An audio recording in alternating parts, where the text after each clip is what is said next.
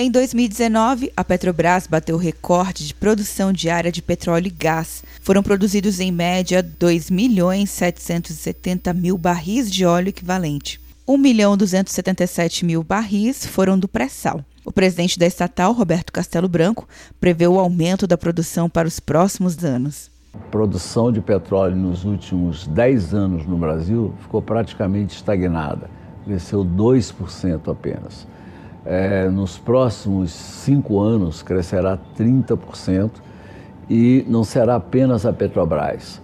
É, se espera que as, a Petrobras tenha uma participação de 75%, ainda muito relevante, mas que as outras companhias contribuam com 25% do total. E creio que isso é uma tendência que irá pelo menos até os anos 30. O volume ficou acima da meta de 2 milhões 700 mil barris diários e foi 5,4% superior ao registrado na média de 2018.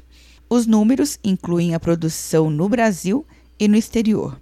De acordo com a Petrobras, as reservas da empresa mantiveram-se em 9 bilhões e meio de reais.